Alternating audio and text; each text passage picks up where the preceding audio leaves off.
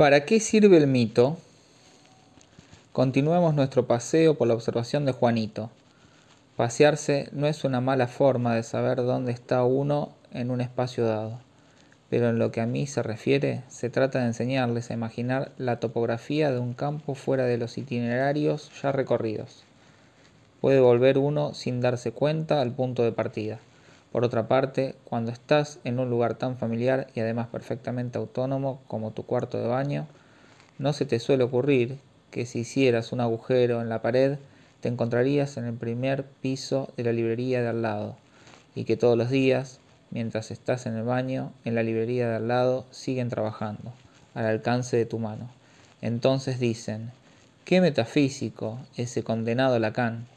Se trata de que puedan ver determinadas conexiones y de hacerles percibir al mismo tiempo todos los elementos del plano general, de forma que no se vean reducidos a lo que llamaré intencionadamente el ceremonial de los itinerarios establecidos. Llegamos pues con Juanito al punto donde aparecen la angustia y la fobia.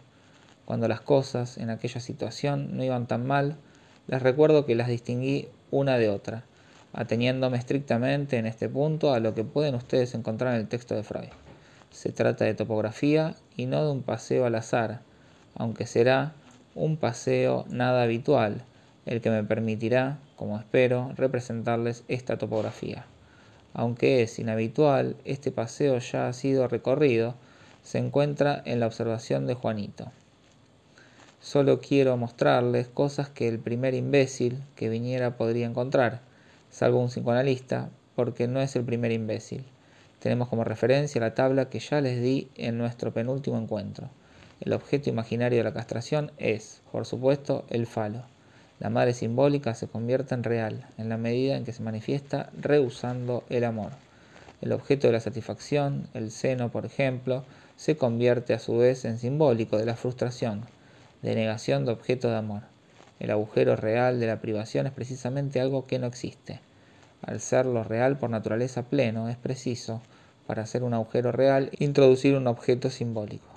¿De qué se trata? Hemos llegado en el proceso llamado edípico al siguiente punto. Para convertirse en objeto de amor para esa madre que para él es lo más importante, incluso es esencialmente lo que importa, el niño se ve llevado progresivamente a advertir que ha de introducirse como tercero ha de meterse en alguna parte entre el deseo de su madre, deseo que aprende a experimentar, y el objeto imaginario que es el falo. Debemos postular esta representación, porque es la más simple que nos permite sintetizar toda una serie de accidentes, imposibles de concebir salvo como fruto de la estructura de relaciones simbólicas e imaginaria del periodo preedípico. Se encuentra estrictamente articulada en el capítulo de los tres ensayos sobre la teoría de la sexualidad, titulado Die Infantile Sexual Forschung, es decir, la investigación del niño, o las teorías infantiles sobre la sexualidad, donde verán formulado, como yo les digo, que las perversiones, lo que así suele llamarse, se conciben y se explican en su conjunto en relación con la teoría infantil de la madre fálica y la necesidad del paso por el complejo de castración. Todavía hay gente capaz de sostener que la perversión es algo fundamentalmente tendencial instintual y que en realidad su densidad y su equilibrio se deben a un cortocircuito en el sentido de la satisfacción. Creen interpretar así la noción freudiana de la perversión como negativo de la neurosis, como si en sí misma la perversión fuera la satisfacción reprimida en la neurosis, como si fuera su positivo. Lo que dice Freud es exactamente lo contrario. El negativo de una negación no es en absoluto obligatoriamente su positivo, como lo demuestra Freud al afirmar claramente que la perversión está estructurada en relación con todo lo que se ordena en torno a la ausencia y la presencia del falo. La perversión siempre tiene alguna relación con el complejo de castración, aunque sea como horizonte. En consecuencia, desde el punto de vista genético, está al mismo nivel que la neurosis.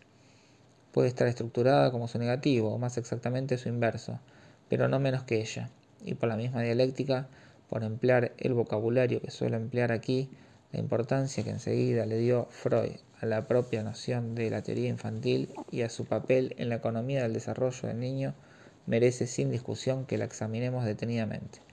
El pleno desarrollo de esta concepción es decir, el capítulo que les he indicado no fue añadido a los tres ensayos hasta bastante después de la primera edición, en 1915, creo, porque la edición alemana tiene el inconveniente de no recordar en cada capítulo la fecha de su incorporación a la composición del libro. Solo la importancia de las teorías infantiles de la sexualidad en el desarrollo libidinal debería ya enseñar a un psicoanalista a relativizar la noción monolítica y algo peyorativa que manipula a diestro y siniestro bajo el término de intelectualización.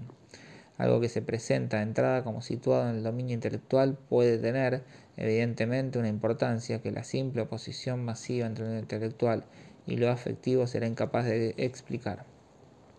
Las llamadas teorías infantiles, es decir, la actividad de investigación propia del niño en lo referente a la realidad sexual, responde a una necesidad bien distinta que eso que llamamos, además incorrectamente con una noción vaga, la actividad intelectual, cuyo carácter superestructural admite de forma más o menos implícita el fondo de creencia que constituye el orden de la conciencia común. Algo muy distinto es lo que está en juego en esta actividad. Es mucho más profunda, si es que podemos emplear este término, interesa al conjunto del cuerpo. Engloba toda la actividad del sujeto y motiva todo lo que podemos llamar sus temas afectivos, es decir, que dirige los afectos y las afecciones del sujeto de acuerdo con líneas de imágenes maestras. En suma, corresponde a toda una serie de efectuaciones, en el sentido más amplio, que se manifiestan por medio de acciones irreductibles a fines utilitarios.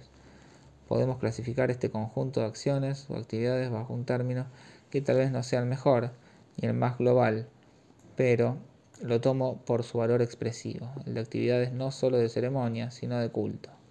Ya saben ustedes todo lo que se puede introducir en este registro, tanto en la vida individual como en la vida colectiva. No hay ningún ejemplo de actividad humana que prescinda de él. Incluso las civilizaciones de tendencia marcadamente utilitaria y funcional ven desarrollarse singularmente estas actividades ceremoniales en los reductos más insólitos. Ha de haber alguna razón para que esto ocurra, en suma, para centrar el valor exacto de las llamadas teorías infantiles de la sexualidad y todo ese orden de actividades que en el niño se estructuran a su alrededor. Hemos de referirnos a la noción de mito. Para darse cuenta no hace falta ser muy docto en la materia, quiero decir haber profundizado en la noción de mito, lo cual sin embargo es mi intención hacer aquí. Trataré de hacerlo despacio, por etapas, pues por otra parte me parece necesario acentuar siempre la continuidad entre nuestro campo y los elementos referenciales con los que en mi opinión debo conectarlo. No pretendo en absoluto, como alguna vez me han dicho, darles aquí una metafísica general, ni cubrir todo el campo de la realidad. Solo quiero hablarles de la nuestra y de las más vecinas, las más inmediatamente conexas. Sería del todo incorrecto caer en un sistema del mundo, como se hace con mucha frecuencia al proyectar nuestro dominio, de forma bien pobre e insuficiente, sobre todo una serie de órdenes y de campos escalonados de la realidad, pretextando que pueden tener alguna analogía de conjunto con lo que hacemos, porque lo pequeño siempre reproduce lo grande. Esta proyección no puede de ninguna manera agotar la realidad, ni el conjunto de los problemas humanos, por otra parte, sería aberrante aislar por completo nuestro campo y negarnos a ver, no lo que en él es análogo, sino que está indirectamente conectado, en contacto embragado, con una realidad a la cual podemos acceder a través de otras disciplinas, otras ciencias humanas. Establecer estas conexiones me parece indispensable para situar adecuadamente nuestro dominio, incluso tan solo para orientarnos. Si ahora es conveniente introducir la noción del mito, es porque vamos a parar con la mayor naturalidad a la noción de las teorías infantiles. Como han podido advertir desde que les voy hablando, Juan, si esta observación es un laberinto, incluso un lío a primera vista, es por el lugar que en ella ocupan toda una serie de lucubraciones de Juanito, algunas de ellas muy ricas, que dan una impresión de proliferación y de lujo. Por fuerza han de ver que todo esto entra en la categoría de esas elaboraciones teóricas, cuyo papel es bastante importante. Abordaremos el mito simplemente como una evidencia primera. Lo que se llama un mito, ya sea religioso o folclórico, independientemente de la etapa de su legado que se considere, se presenta como un relato. Pueden decirse muchas cosas sobre este relato tomando distintos aspectos estructurales. Puede decirse, por ejemplo, que tiene algo de atemporal, Puede tratarse de definir su estructura en relación con los lugares que define.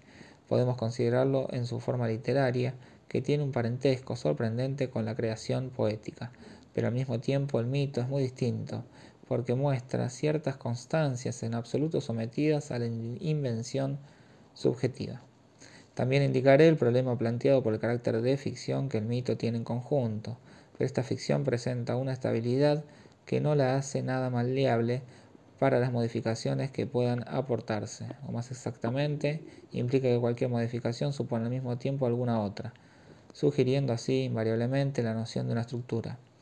Por otra parte, esta ficción mantiene una singular relación con algo que siempre se encuentra detrás implicado, contiene incluso su mensaje formalmente indicado.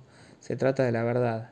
He aquí algo que no se puede separar del mito en algún lugar en el seminario sobre la carta robada a propósito del hecho de que estaba analizando una ficción, llegué a escribir que esta operación era, al menos en cierto sentido, completamente legítima, pues por otra parte, decía, en toda ficción correctamente estructurada, es palpable esa estructura que, en la propia verdad, puede designarse como igual a la estructura de la ficción. La verdad tiene una estructura, por así decirlo, de ficción. El mito se presenta también en cuanto a sus miras como característicamente inagotable. Por emplear un término antiguo, digamos que participa del carácter de un esquema en el sentido kantiano. Está mucho más cerca de la estructura que de cualquier contenido, y vuelve a reproducirse y aplicarse de nuevo en el sentido más material del término sobre todo tipo de datos, con la eficacia ambigua que lo caracteriza. Lo más adecuado es decir que esa especie de molde dado por la categoría mítica es un cierto tipo de verdad que, por limitarnos a nuestro campo y a nuestra experiencia, por fuerza hemos de considerar como una relación del hombre. ¿Pero con qué? No daremos a este con qué una respuesta demasiado rápida, ni azarosa, ni fácil. Responder con la naturaleza nos dejará insatisfecho tras las observaciones que le hice sobre el hecho de que la naturaleza, tal como se le presenta al hombre, tal como se coapta con él, está siempre profundamente desnaturalizada. Responder con el ser seguramente no es inexacto, pero tal vez sería ir demasiado lejos y desembocaríamos en la filosofía, aunque fuese la más reciente, la de nuestro amigo Heidegger, por pertinente que sea esta referencia. Disponemos sin duda de referencias más próximas y de términos más articulados, que son los que podemos abordar inmediatamente en nuestra experiencia. En nuestras manos está darnos cuenta de que se trata de los temas de la vida y la muerte, la existencia y la no existencia, muy especialmente el nacimiento, es decir, la aparición de lo que todavía no existe.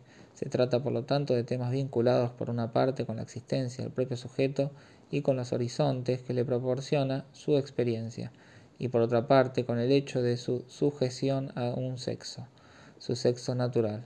A esto se consagra la actividad mítica en el niño, como nos enseña nuestra experiencia, y demuestra estar también, por su contenido y por sus miras, completamente de acuerdo, aun sin coincidir del todo con lo que se inscribe con el propio término de mito en la exploración etnográfica.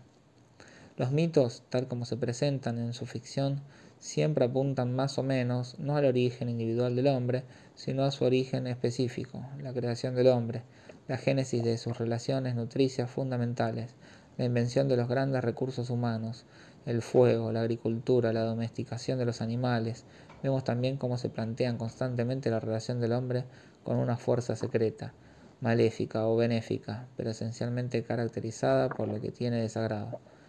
Esta potencia sagrada, diversamente designada en los relatos míticos que explican cómo entró en el hombre en relación con ella, nosotros podemos situarla como manifiestamente idéntica al poder de la significación, y muy especialmente de su instrumento significante. Se trata de la potencia que hace al hombre capaz de introducir en la naturaleza la conjugación de lo próximo, lo lejano, como el hombre y el universo. Capaz también de introducir en el orden natural no solo sus propias necesidades y los factores de transformación que de ellas dependen, sino más allá de esto, la noción de una identidad profunda siempre inaprensible entre, por una parte, su poder de manejar el significante de ser manejado por él, de incluirse en un significante y por otra parte, su poder de encarnar la instancia de este significante en una serie de intervenciones que en su origen, no se presentan como actividades gratuitas, me refiero al poder de realizar la pura y simple introducción del instrumento significante en la cadena de las cosas naturales. La relación de contigüidad entre los mitos y la creación mítica infantil queda suficientemente indicada por las similitudes que acabo de plantearles. De ahí el interés para nosotros de la investigación de los mitos, de la mitología científica y comparada, que desde hace algún tiempo y cada vez más se elabora de acuerdo con un método cuyo carácter de formalización indica por sí solo que ya se ha franqueado cierto paso. La fecundidad resultante de esta formalización permite pensar que lo adecuado es continuar en esta dirección y no con el método de las analogías, las referencias culturalistas y naturalistas, empleado hasta ahora en el análisis de los mitos. La formalización aísla en los mitos elementos o unidades cuyo funcionamiento estructural es, en su nivel propio, comparable sin ser idéntico al que aíslan el estudio de la lingüística y las elaboraciones de los diferentes elementos taxonómicos modernos. Tales elementos han podido ser aislados y su eficacia puesta en práctica. Son las unidades de la construcción mítica que definimos con el nombre de mitemas. Si experimentamos con una serie de mitos, sometiéndolos a la prueba de esta descomposición para ver cómo funciona su recomposición, nos percatamos de una sorprendente unidad entre los mitos en apariencia más distantes, a condición de dejar de lado cualquier analogía facial. Por ejemplo, no se nos ocurriría decir que un incesto y un asesinato son cosas equivalentes. Pero la comparación de dos mitos o de dos niveles de un mito puede ponerlo de manifiesto, en los distintos vértices de una constelación que recuerda a esos pequeños cubos que el último día les dibujé en la pizarra. Disponemos, por ejemplo, los términos padre y madre, siendo la madre desconocida para el sujeto. En la primera generación hay incesto. Cuando pasas a la siguiente generación, un inventario punto por punto, de acuerdo con leyes cuyo único interés consiste en proporcionar una formalización libre de ambigüedades, muestra que la noción de hermanos gemelos es la transformación de la pareja padre-madre en la primera generación y que el asesinato, el de Polinis, se sitúa en el mismo lugar que el incesto. Todo se basa en la operación de transformación ya regulada por cierto número de hipótesis estructurales sobre cómo tratar el mito. Esto nos da una idea del peso, de la presencia, de la instancia del significante de por sí, de su impacto propio. Lo que se aísla es siempre, de algún modo, lo más oculto porque se trata de algo que en sí no significa nada, pero sin duda es portador de todo el orden de las significaciones. Si existe algo de esa naturaleza, en ninguna parte es más sensible que en el mito.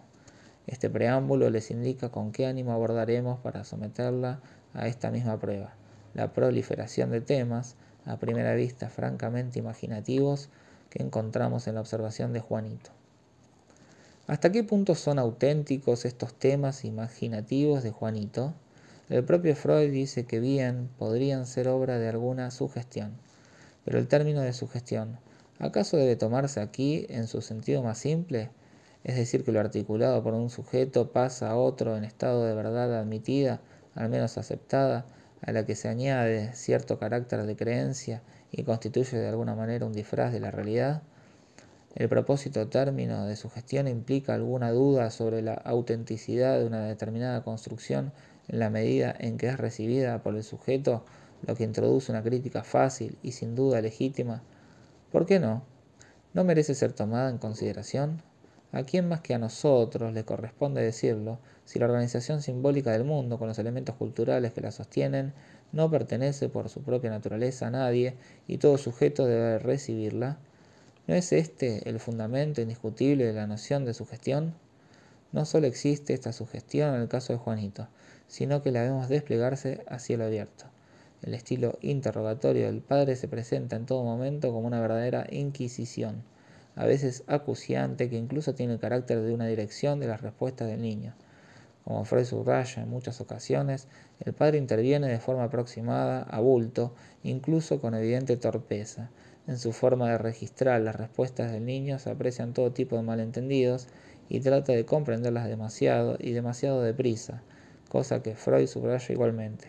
Resulta evidente cuando se lee la observación, las construcciones de Juan están lejos de ser independientes de la intervención paterna. Con sus fallos constantes, indicados por Freud, hay una sensible correspondencia, pero también la hay en lo que se refiere a su comportamiento. Se ve incluso a partir de cierto momento cómo se acelera, se embala y entonces la fobia un carácter de hiperproductividad muy notable. No obstante, es en extremo interesante observar a qué corresponden los diferentes momentos de la producción mítica en Juanito. A pesar de su carácter imaginativo, con todo lo que el término contiene implícitamente en el uso común de invención gratuita. Recientemente, a propósito de una de mis presentaciones de enfermos, alguien me había recalcado el carácter imaginativo de algunas de las construcciones del enfermo a quien yo había interrogado lo que según él indicaba no sé qué nota histérica de sugestión o defecto de sugestión, cuando fácilmente se veía que no era así de ningún modo, aunque fuese provocada o estimulada por una pregunta. La productividad predelirante del enfermo se había manifestado estrictamente de acuerdo con sus propias estructuras, con su sello propio y su poder de proliferación. En el caso de Juan, no se tiene en ningún momento la impresión de una producción delirante. Lo que es más, tenemos la clara impresión de una producción de juego. Es incluso tan lúdica que el propio Juan tiene alguna dificultad para concluir y mantenerse en la vía que ha tomado.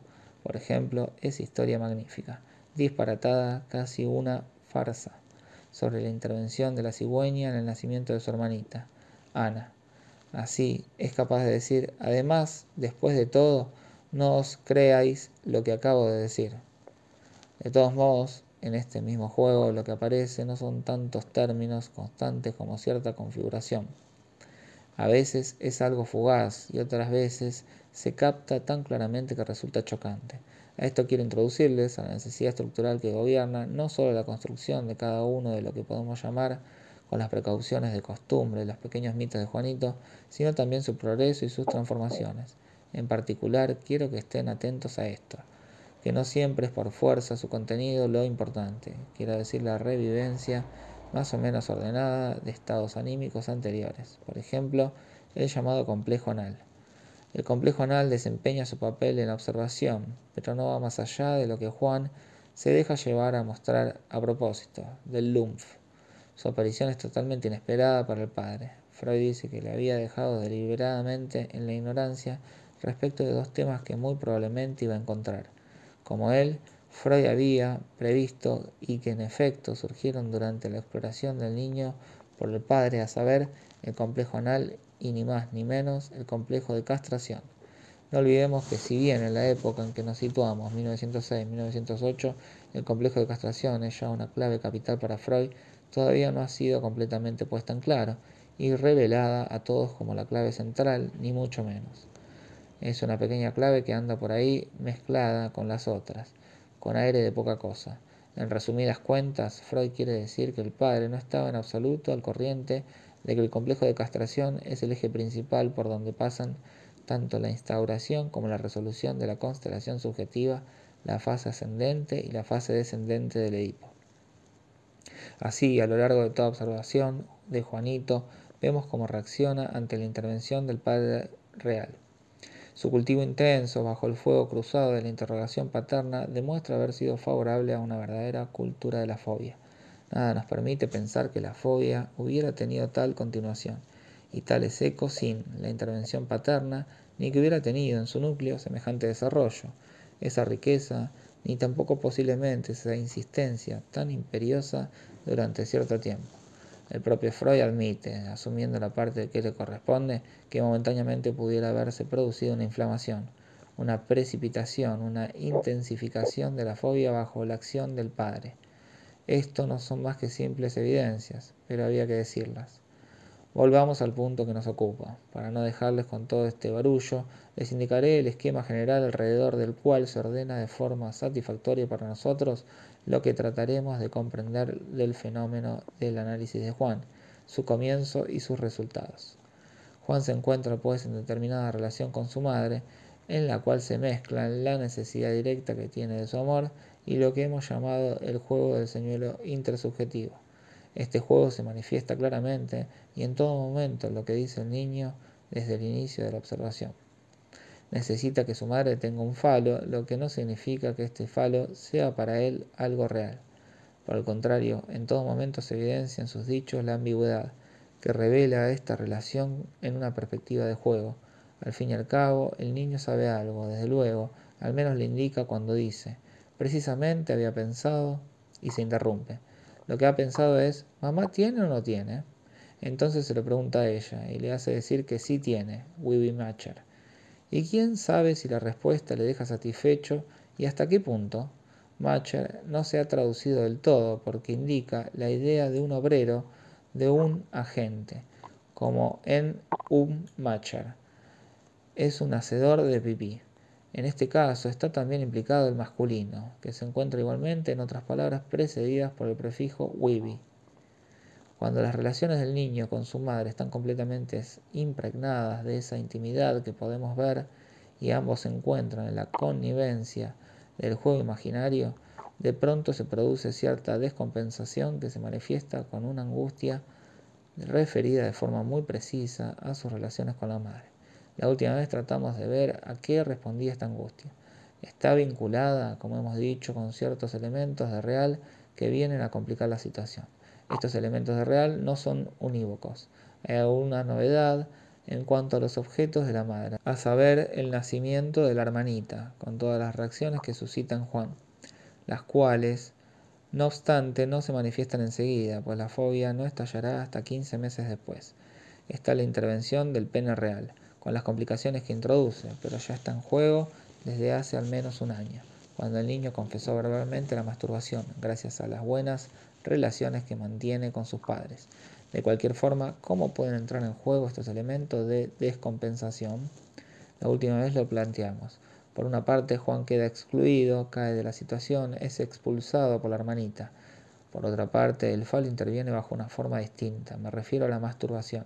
Se trata del mismo objeto, pero se presenta de una forma completamente distinta por la integración de las sensaciones vinculadas por lo menos con la turgencia y muy posiblemente con algo que podemos llegar a calificar de orgasmo, sin eyaculación, claro. Esto plantea un problema, el difícil problema del orgasmo en la masturbación infantil. Freud no lo resuelve, porque por entonces no cuenta con suficientes observaciones para abordarlo, y yo mismo tampoco lo abordaré de buenas a primeras. Les indico tan solo que está en el horizonte de nuestra discusión. Es curioso que Freud no se pregunte si el jaleo el tumulto, Crawwell, uno de los temores que el niño siente ante el caballo, puede tener alguna relación con el orgasmo, incluso un orgasmo distinto del suyo, en cuanto a si pudo entrever alguna escena entre los padres. Freud admite sin ninguna dificultad su afirmación de que el niño no ha podido ver nada. Es un pequeño enigma que conseguiremos resolver. Toda nuestra experiencia nos indica que hay manifiestamente en el pasado de los niños, en sus vivencias y en su desarrollo, un elemento muy difícil de integrar. Hace mucho que insistí, tanto en mi tesis como en un texto casi contemporáneo, en el carácter devastador, muy especialmente en el paranoico, de la primera sensación orgásmica completa. ¿Por qué en el paranoico? Trataremos de responder a esto de paso, pero en determinados sujetos encontramos constantemente el testimonio del carácter de invasión desgarradora, de irrupción perturbadora que presentó para ellos esta experiencia. Con eso basta para indicarnos, en este rodeo en el que nos encontramos, que la novedad del pene real debe jugar su papel como elemento de difícil integración. Sin embargo, si esto duraba desde hacía ya algún tiempo, no es lo que se presenta en primer plano en el momento de la eclosión de la angustia. ¿Por qué se produce la angustia en ese momento y solo en ese momento? Evidentemente, la pregunta sigue abierta. Así, he aquí a nuestro Juanito cuando llega al punto en el que aparece la fobia. Sin duda, como lo demuestra claramente la continuación de la observación, no es Freud sino el padre, en comunicación con él, quien concibe enseguida que se trata de algo debido a una tensión con la madre, en cuanto a lo que desencadena en particular la fobia. ¿A cuál es el detonante del trastorno? El padre no esconde, desde las primeras líneas de su carta a Freud, con la claridad que da todo su valor al primer relato de la observación que, no sabría decirle cuál es, dice, y se pone a describir la fobia. ¿De qué se trata? Dejemos de lado lo que sigue y reflexionemos. Hemos dado toda su importancia a la madre y a la relación simbólica imaginaria del niño con ella. Decimos que la madre se presenta para el niño con la exigencia de lo que le falta, a saber el falo que no tiene. Dijimos, este falo es imaginario. ¿Para quién es imaginario? Es imaginario para el niño. ¿Por qué lo decimos? porque Freud nos dice que esto juega un papel en la madre. ¿Por qué? Me dirán ustedes, porque él lo descubrió. Pero si lo descubrió es porque es verdad. Y si es verdad, ¿por qué es verdad? Se trata de saber en qué sentido es verdad. Los analistas, muy especialmente los analistas de sexo femenino, a menudo objetan que no ven por qué las mujeres han de estar más destinadas que los demás a de ser precisamente lo que no tienen, o a creer que les falta. Pues bien, por razones, limitémonos a esto, relacionadas con la existencia del significante y su insistencia característica. Si el falo se impone de forma predominante entre otras imágenes al deseo de la madre, es porque tiene un valor simbólico en el sistema significante y se retransmiten así a través de todos los textos del discurso interhumano. El problema no es que precisamente en este rodeo, en este momento de descompensación, el niño ha de dar un paso literalmente infranqueable por sí solo. ¿Cuál es este paso? Hasta entonces jugaba con el falo deseado por la madre, con el falo convertido para él en un elemento del deseo de la madre y en consecuencia en algo por lo que se debía pasar para cautivar a la madre. Este falo es un elemento imaginario. Ahora el niño ha de advertir que este elemento imaginario tiene valor simbólico y esto es lo insuperable para él. En otras palabras, el niño se introduce de golpe en el sistema de significante del lenguaje, definiéndolo sincrónicamente, o en el sistema del discurso, definiéndolo diacrónicamente. Pero no lo hace en toda la envergadura del sistema, sino de una forma puntual a propósito de las relaciones con la madre, que está presente o ausente. Pero esta primera experiencia simbólica es del todo insuficiente. No se puede construir el sistema de las relaciones de significante en toda su amplitud en base al hecho de que algo, a lo que se ama, está o no está. No podemos conformarnos con dos términos, se necesitan más. Hay un mínimo de términos necesarios para el funcionamiento del sistema simbólico. Se trata de saber si son tres o si son cuatro. Indudablemente, no son solo tres. El Edipo, desde luego, nos da tres, pero sin duda implica un cuarto término, porque el niño ha de franquear el Edipo. Por lo tanto, aquí ha de intervenir alguien, y este es el Padre. Nos explican cómo interviene el Padre contándonos la historia de siempre, la rivalidad con el Padre y el deseo inhibido por la Madre. Aquí cuando vamos paso a paso vemos que nos encontramos en una situación particular. Ya lo hemos dicho, el padre de Juan tiene una curiosa forma de presencia. Lo que cuenta en todo esto ¿Es solo el grado de carencia paterna? ¿Tenemos que fiarnos de características supuestamente reales y concretas? ¿Qué tan difícil resulta averiguar en qué quedan? Porque, ¿qué significa exactamente eso de que el Padre real es más o menos carente? En cuanto a esto, todo Quisque se conforma con aproximaciones y finalmente nos dicen, sin fijarse siquiera en nombre de no sé qué lógica, que sería supuestamente la nuestra, que en este punto las cosas son más contradictorias. Pues bien, por el contrario, para nosotros todo se ordena en función de que para el niño determinadas imágenes tienen un funcionamiento simbólico. ¿Qué quiere decir esto? Las imágenes que en ese momento le aportan la realidad a Juan, tal vez demasiado abundantes, presentes, proliferantes, se encuentran en un estado de incorporación manifiesto. Para él se trata de conciliar el mundo de la relación materna, que en conjunto había funcionado con armonía hasta entonces, con aquel elemento de abertura imaginaria o de falta que lo hacía tan divertido, incluso tan excitante para la madre. En algún momento se dice que la madre se irrita ligeramente cuando el padre dice que el niño se vaya de la cama y protesta, juega, coquetea. Ese Wall Herriage que se traduce por bastante irritada, quiere decir aquí muy excitada. Por supuesto, si Juanito está ahí, en la cama de su madre es por algo. Ya sabremos exactamente por qué está ahí. Este es uno de los ejes de la observación. Les ilustraré lo que voy a decirles afirmando que las imágenes son, en principio, las surgidas de la relación con la madre, pero también hay otras, nuevas, que el niño no afronta nada mal. En cuanto hay una hermanita, y en este mundo de la madre las cosas no pueden encajar de forma tan simple.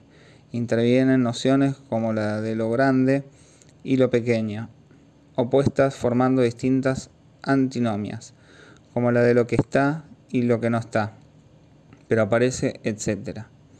Y Juanito se las apaña muy bien con estas nociones en el plano de la realidad. Lo vemos manejar todo esto extremadamente bien. Cuando habla de su hermana dice, todavía no tiene dientes, lo que implica que cuenta con una noción muy exacta de esta emergencia. Las ironías de Freud están fuera de lugar. No hace falta pensar que este niño es un metafísico. Lo que dice es completamente sano y normal. Se enfrenta enseguida con nociones nada evidentes, que son tres. En primer lugar, la emergencia, la aparición de algo nuevo. En segundo lugar, el crecimiento, crecerá. O eso que no tiene, crecerá. No hay por qué ironizar en este punto. Finalmente, la proporción o la talla, que es el término más simple al parecer, pero no el más inmediato. Le hablan de todo esto al niño y parece demasiado pronto todavía para que acepte las explicaciones que le dan. Hay quien no tiene, el sexo femenino no tiene falo, esto es lo que le dice su padre. Pero este niño, muy capaz de manejar nociones diestramente y con pertinencia, como ya antes ha demostrado, en vez de conformarse con esto, empieza a darle tantas vueltas que a primera vista parece algo enfermizo, causa estupor, asusta. Al final se encuentra la solución del problema. Pero está claro que para llegar ahí ha de seguir caminos increíblemente desviados con respecto a su aprehensión de las formas susceptibles de objetivar lo real satisfactoriamente encontraremos constantemente el franqueamiento, la elevación de lo imaginario a lo simbólico, y ya verán que esto no puede producirse sin una estructuración en círculos por lo menos ternarios, algunas de cuyas consecuencias les mostraré la próxima vez. Hoy mismo les daré un ejemplo. Siguiendo instrucciones de Freud, la próxima vez verán qué significan estas instrucciones de Freud. Su padre le recalca a Juan que las mujeres no tienen falo y que es inútil que lo busque. Que sea Freud quien le haga intervenir así es algo increíble, pero dejemos esto de lado. ¿Cómo reacciona el niño ante esta intervención del padre? Reacciona con el fantasma de las dos jirafas. El niño aparece en plena noche, tiene miedo, se refugia en la habitación de sus padres. Todavía no quiere decirles qué ha pensado. Se duerme. La llevan de vuelta a su habitación y a la mañana siguiente le preguntan otra vez de qué se trata. Se trata de un fantasma. Ahí una jirafa grande, aquí una jirafa pequeña. Ser Wusetzle, que traducen como arrugada, y es arrugada en forma de bola. Le preguntan al niño qué es eso, y él se lo muestra tomando un trozo de papel y haciendo con él una bola. ¿Cómo se interpreta esto? Inmediatamente, para el padre no cabe duda. De estas dos jirafas, la grande es el símbolo del padre, la pequeña de la que el niño se apodera para sentarse encima de ella mientras la grande da fuertes gritos, es una reacción frente al falo materno y está relacionada con la nostalgia de la madre y con su falta. Todo esto el padre lo va nombrando enseguida, lo percibe, lo reconoce, lo localiza, como la significación de la jirafa pequeña. Y ello no le impide, sin que le parezca contradictorio, hacer de la pareja de jirafas la pareja madre-padre.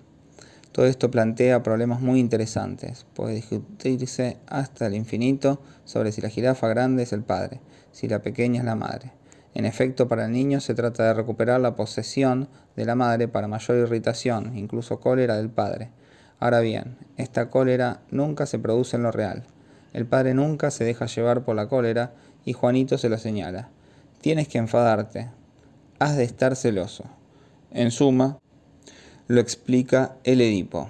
Desgraciadamente el padre nunca está dispuesto a encarnar al dios del trueno. Detengámonos un poco en algo que aquí resulta tan claro. Una jirafa grande y una jirafa pequeña son semejantes. La una es el doble de la otra. Por una parte, hay grande y pequeño, pero por otra parte está el igualmente jirafa. En otras palabras, volvemos a encontrar aquí algo del todo análogo a lo que les decía la última vez sobre el niño capturado en el deseo fálico de la madre como una metonimia. El niño, en su totalidad, es el falo. Así, cuando se trata de restituirle a la madre su falo, el niño faliciza a la madre entera, bajo la forma de un doble. Fabrica una metonimia de la madre.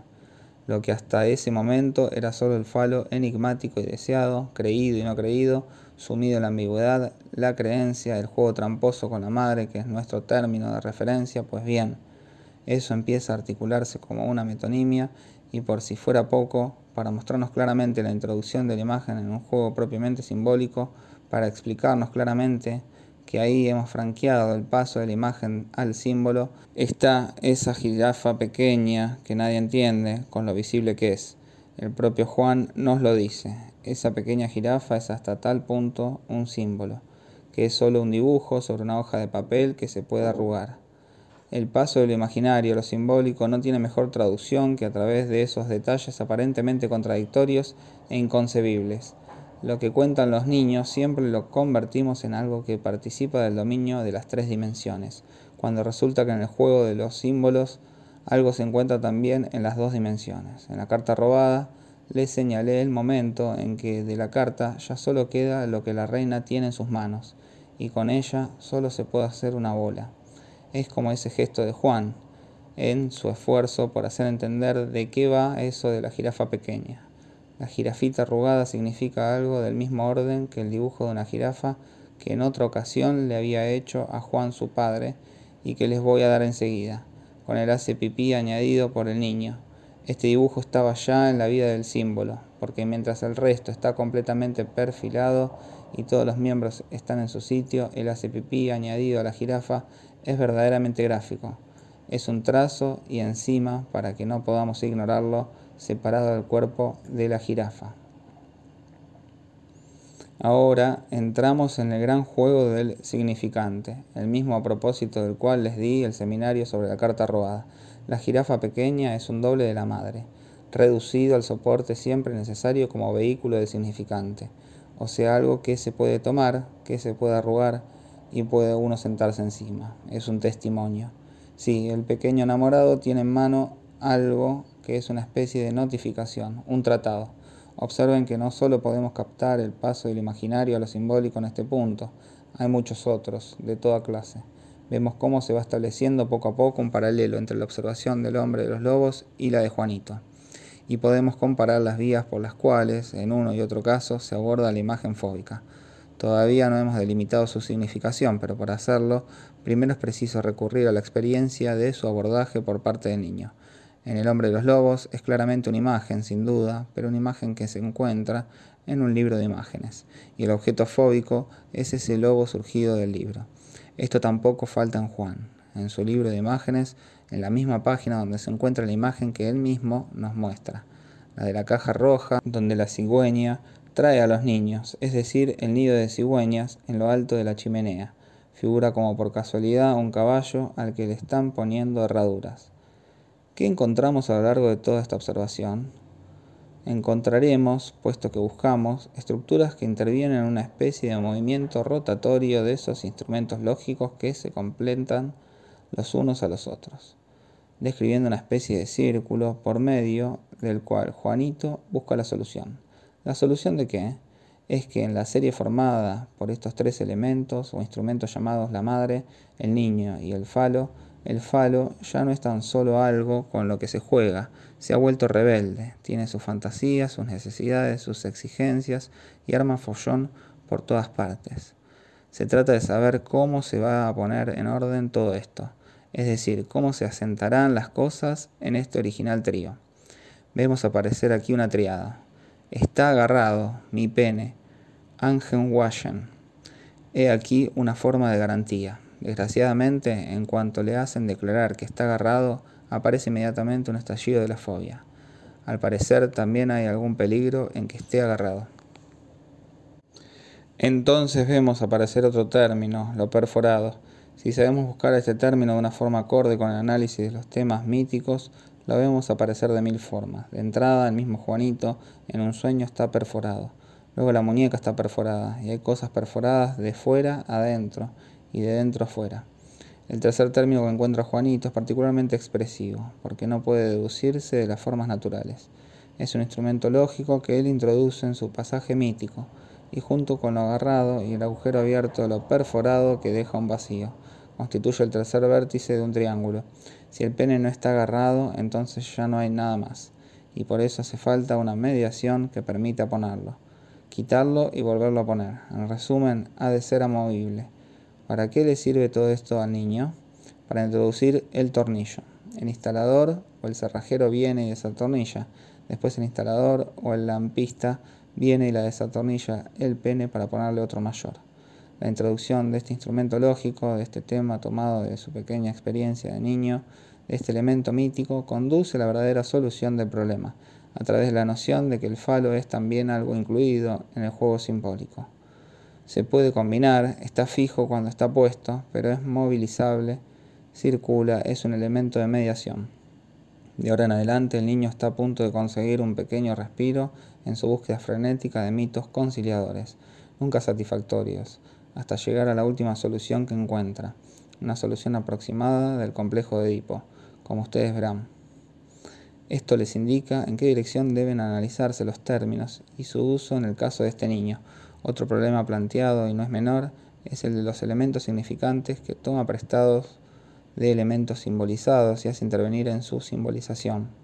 Por ejemplo, el caballo al que le están poniendo herraduras es una de las formas ocultas de solución para el problema de la fijación del elemento faltante. Este puede ser representado por cualquier cosa y con mayor facilidad que por cualquier cosa, por cualquier objeto lo suficientemente duro. En resumidas cuentas, el objeto que en esta construcción mítica simboliza el falo de la forma más simple es la piedra. Lo encontramos por todas partes, en la escena principal con el Padre, que es, como veremos, el verdadero diálogo resolutivo. Esta piedra es también el hierro golpeado por el martillo en la pezuña del caballo, que desempeña un papel en el pánico auditivo del niño.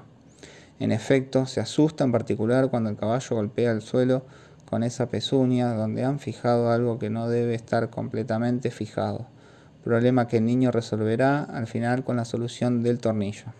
En resumen, este progreso del imaginario lo simbólico constituye una organización de lo imaginario como mito, o al menos va en la dirección de una construcción mítica verdadera, es decir, colectiva, que es lo que nos recuerda constantemente, incluso nos recuerda a los sistemas de parentesco no llega a hacerlo, hablando con propiedad, porque es una construcción individual, pero su progreso se efectúa en esa vía.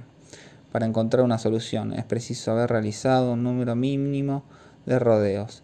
Pueden encontrar el modelo de esta eficiencia en el esqueleto, o si lo prefieren, la metonimia, que son esas historias mías de alfa, beta, gamma, delta.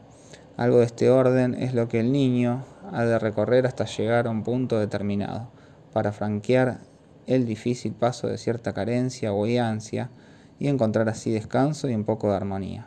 Tal vez no todos los complejos de Edipo tengan que pasar por una construcción mítica semejante, pero indudablemente necesitan obtener la misma plenitud en la transposición simbólica. Puede que sea bajo una forma más eficaz, tal vez en acción, en efecto la presencia del Padre puede haber simbolizado la situación por su ser o por su no ser. Seguramente en el análisis de Juanito esté implicado el franqueamiento de algo en este orden. Y espero mostrárselo más detalladamente la próxima vez. 27 de marzo de 1957.